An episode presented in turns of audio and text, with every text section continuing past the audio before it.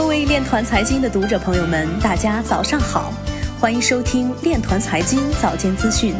今天是二零二零年十月二十七号，星期二，农历庚子年九月十一。首先，让我们聚焦今日财经。国际清算银行年底前拟与瑞士央行发行概念验证阶段的 CBDC。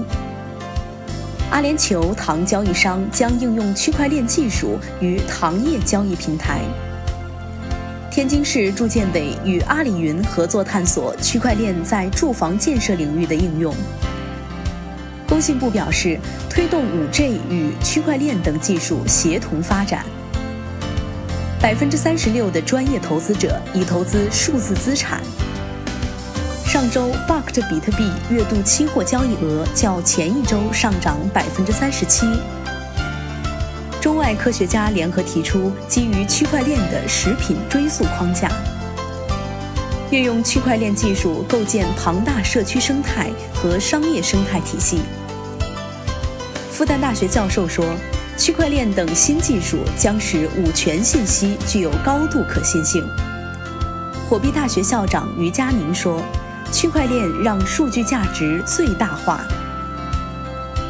今日财经就到这里，下面我们来聊一聊关于区块链的那些事儿。